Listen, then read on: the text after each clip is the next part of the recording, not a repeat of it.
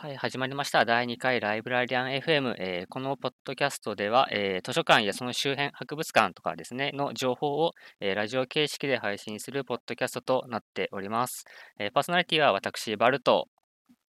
たものです。はい、ありがとうございます。えーよかったらですね、えっと、ツイッターの方で、ハッシュタグライブラリライブラリアン FM で、えっと、ツイートとか、えー感想とか、こういうの面白かったとかっていうのを、えー流してもらえると、あ、こういうの人気あるんだなとか、こういう情報とかもうちょっと出せばいいのかなっていうのが、えーわかりやすくなるので、皆さんちょっと気になったところあったら、えー、ツイッターの方でツイートをしてみてください。よろしくお願いします。よろしくお願いします。じゃあ、まず僕の方から、前回の配信から1ヶ月くらい経っちゃったんですけど、その中で気になったトピックスとかを、えー紹介していきたいなと思います。えっと、まずですね、図書館のことというわけではないんですけど、えっと、NHK ニュースの方で、えっと、まあ、配信じゃないな。出してたので、えっと、ビジネス書の売り上げが伸びる新型コロナの影響背景かっていう記事があったんですけど、えっと、これうん。自体じゃなくて、この記事の中の、えっと、店頭で UR、えっと、QR コードがあって、それを読み込むと、本のビジネス書とかの要約を読むことができるっていう、まあ、サービスというのが、まあ、あるらしくて、まあ結構面白いなって思って、まあ、非接触の、なんか人が触ったものを、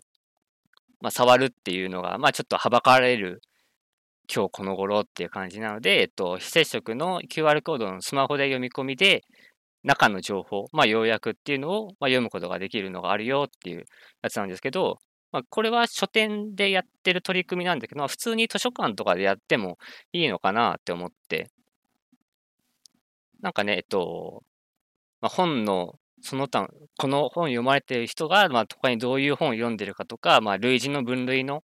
本とかを紹介とかできると、なんか限られたスペースで、なんか興味深い情報とか、近い情報とかを、まあ、展示というか、利用者の人に教えられることができるんじゃないのかなと思って、まあ、僕はこれは結構、図書館でもやってみても面白いんじゃないかなと思ってます。そうだね。なんかこう、展示をやりながらそこに何 QR コードを例えば置いておいて、で、まあ、中の本の要約まで図書館ができるかどうかっていうのはちょっとわからないけど、でも例えば簡単なあらすじみたいなものっていうのはもう普通にオパックの中に出てる情報があるから、はい。それを使いながら、なんだろうな、あの、できるよね。うん。で、あ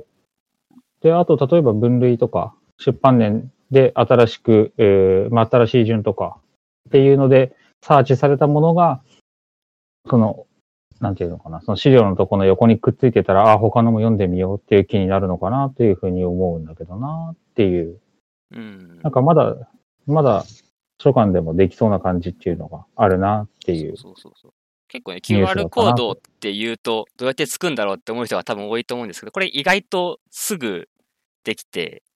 なんか URL、ネット上の URL に飛ぶくらいだったら、本当になんか無料でサービスがあるんで、多分そういうのを使ってやるのが多分一番コストがかかんなくて、まあ早いんじゃないかなと思うんで、気になった図書館員の人とかいればぜひやってみてもらえると、ほぼノーコストでできると思うので、やってみてください。はい。じゃあ、次に行きましょうか。はい。えっと、これも QR コード関連のやつでなんですけど、えっと、最近オープンした川崎水族館っていう水族館がちょっと気にな気になってるっていうか、まあ結構面白いなという感じで、うんうん。でまあ、実際僕に行ったことなくて、なんか YouTube とか記事とかの情報を見てるだけなんですけど、なんかうまくテクノロジーを使ってるなっていう感じ。なんか背伸びをして使ってるわけでもなく、かといってなんかテクノロジーを使わないってわけでもなく、ちょうどいい、うん。なんか利用者が気持ちいい感じでテクノロジーを使ってるなっていう印象があって、うん。さっき出てた、えっと、QR コードみたいな、えっと、QR コードでその展示物の紹介とかを書いてるので、なんか展示の周りがパネル、パネルしてない感じ。生態展示をちゃんと見ながら、そのうん。生態の情報を提示してるっていうのが、なんかすごい面白いなって思って、で、僕はちょっとここは結構行きたいなと思ってるところですね。で、多分これを言ってるだけだとイメージ伝わらないと思うので、えっと、僕がよく見ているワニさんっていう YouTuber の、爬虫類を飼育している YouTuber の人がいるんですけど、まあ、その方が紹介してた動画が、なんかめちゃめちゃわかりやすくてよかったんで、あの概要欄の方にリンクを貼っておきますので、気になった方はぜひ見てみてください。なんかすごく、私もその動画見たんですけど、はいはい。行ってみたく、行ってみたくなるし、そうそうそうそう。そう、なんかすごく、あ、これは行ってみたいって思うので、ちょっと、うんもう少しいろんなことが落ち着いたら行ってみようかなというふうに思ってます。そうそう川水ね、単純にホームページの作り込みもなんか結構すごくて、なんかスタイリッシュでかっこいい感じになってるんで、それ見るだけでもちょっと一見の価値はあるのかなと思ってます。はいは。いじゃあ、次行きますかえっと、は次、えっと、すごい直近のイベント、明日、えっと、今日、今収録してるのが 28日で、29日のイベント紹介で、リアルで行ける人がいるのかって感じなんですけど、えっと、格闘系司書さんっていう、まあ、ツイッターとかでよく、えっと、ゲームとか図書館関係の企画とかをして、まあ、活動していらっしゃる格闘系司書さんという方がいらっしゃるんですけども、えっと、その方が Zoom と YouTube ライブの配信で、えー認定司書に何でも聞いてみようというまあイベントを行うそうです。まあ、概要的には、えっとまあ、認定司書っていう、あれは資格なんですかね？書くかな？があるんですけど、まあそれってそもそも何なのって、まあ僕の今の疑問みたいな感じの そもそも何なうんうん。のみたいな話とか、あと図書館に本のリクエストとか出せるの？みたいな、認定司書だけじゃなくて、まあ司書とか図書館についての質問と、えっと、まあ回答みたいなものを一般に公開するライブ配信を行うということなので、えっと、明日29日の19時から20時ですね。よかったら聞いてみてもらえると楽しいんじゃないかなと思います。多分 YouTube ライブ配信だからアーカイブも残るんじゃないかなと思うんですけど、残んなかったらちょっとなんかすいませんっていう感じです。はい。え、でもなんか、あの、いいよね、うん、すご。く。で、なんかこう、 Zoom で、えっ、と、要するに距離を一瞬で縮めるというか、うんまあ、要するに距離がなくなるんだけど、 Zoom でやって、それを YouTube ライブで配信する。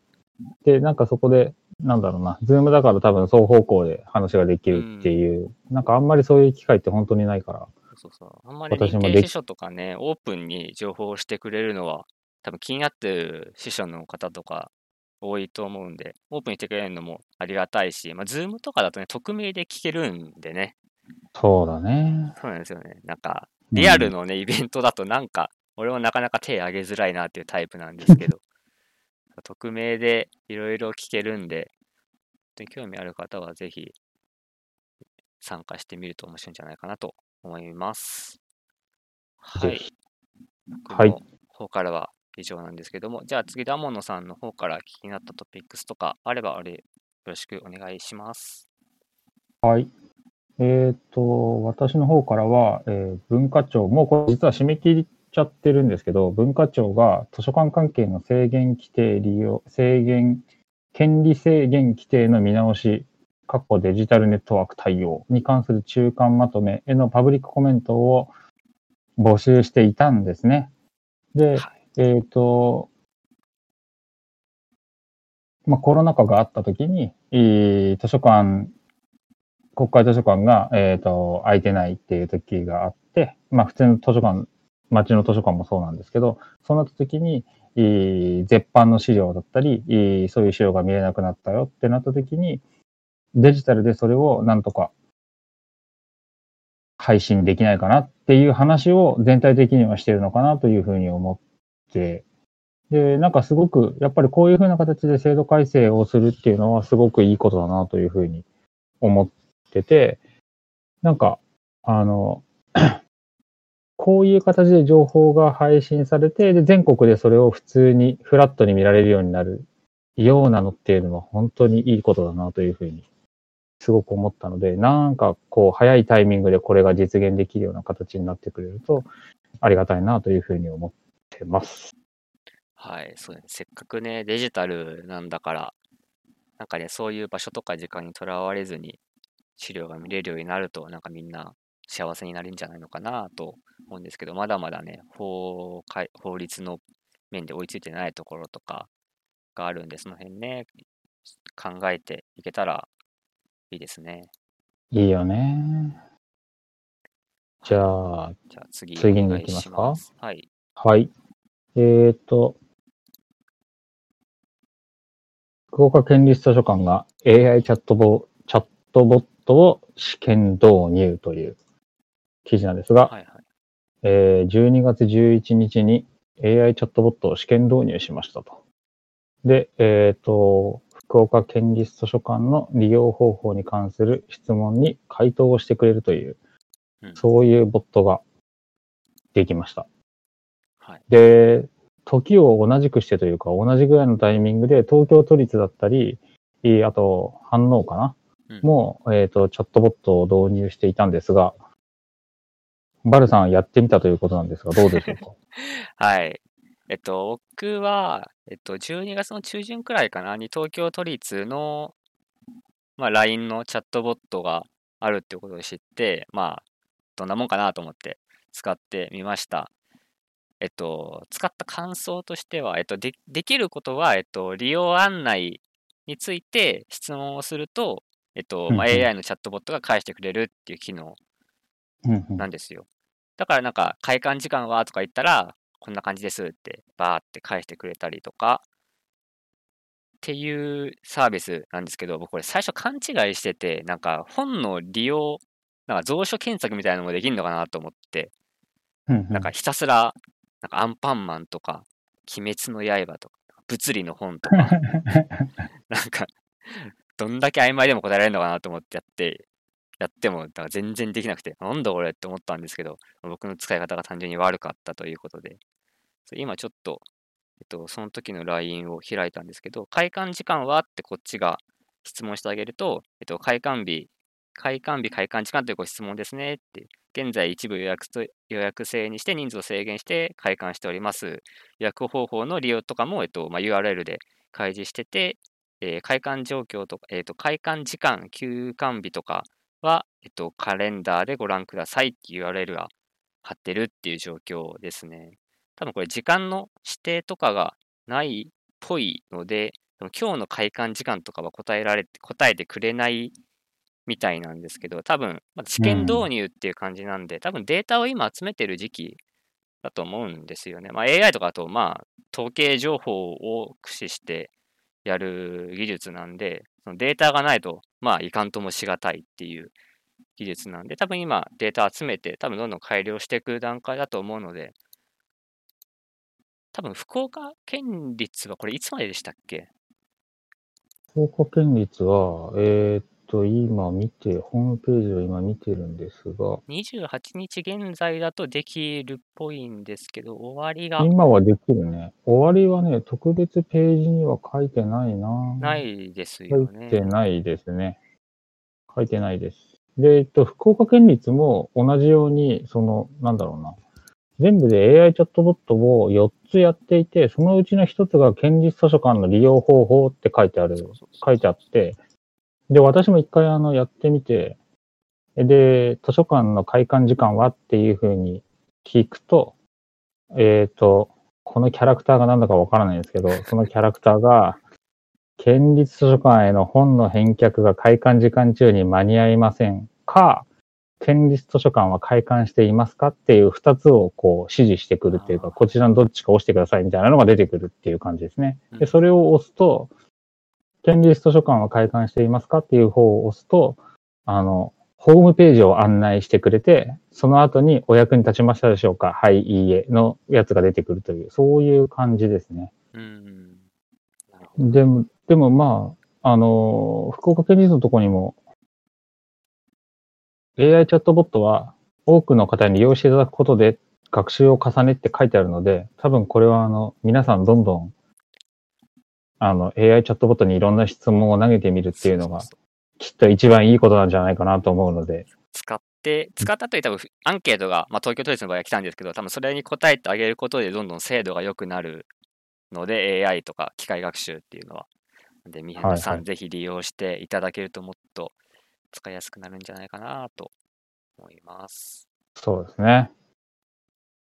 じゃあ、はい。じゃあ次、次お願いします。次はい。えっ、と、イギリスの、イギリス国立科学博物館が、90歳女性の COVID- COVID-19 ワクチンの空のバイアルを収集して来年の頭には展示するっていうニュースがうん。流れてきて、なんだろうな。科学博物館すごいなって、なんかもう本当に、なんだろうな、語彙力がすごい足らなくてあれなんですけど、なんかやっぱりこういうのって、そのタイミングで収集しとかないと、実はなくなっちゃうんですよね。なので、あのー後からこういうことを収集しようって思っても収集できないものなので、なのでそれをちゃんとしっかり収集して、それをちゃんと、なんて言えばいいのかな。っかり展示をするっていうところまでをきっとやるっていう意思表示をしたっていうことがもう、多分日本で、私がすいません、あの、ちゃんと調べてはいないんだけど、日本の中でこういうふうなワクチンをじゃあ、えー、ワクチンのそのバイアルっていうんですかね、その入れ物の容器を展示しますっていうニュースはなかったと思うんですが、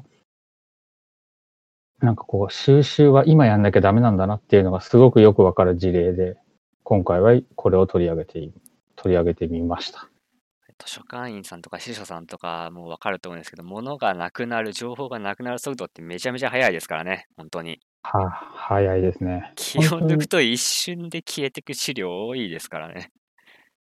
そうなんですよね。で、最近なんか余計にその、例えば、あの、本みたいなものは、あの、出一冊の本が出た時の、その、なすられてる数っていうのが少なくなっているので、すぐ絶版になっちゃうし、まあそれはもうツイッターのその情報のスピードの速さみたいなのも一緒なんですけど、そういうのをどうやってきちんと集めて、情報をきちんと集めて、それを次の世代に残していくかっていうことを考えなきゃいけないんだなっていうのをすごい考えさせられるニュースだったなというふうに思います。はい、ありがとうございました。今回は以上ということで、よろしいはいですか？よろしいです。はい、ありがとうございます。え結構ね、前回よりだいぶ、ま、巻きでというか、前回はちょっと長すぎた感があったんで、今回はだいぶスピーディーにやってみたんですけど、どどうでしたかね？なんか、前の方が良かったとか、スピーディーな方がいいとか、もっとコンテンツ増やしてほしいみたいなのがあったら、えっと、ツイッターのハッシュタグライブラリー FM で、まあ、意見とかご感想とかいただけると嬉しいなと思うので、ぜひよろしくお願いします。よろしくお願いします。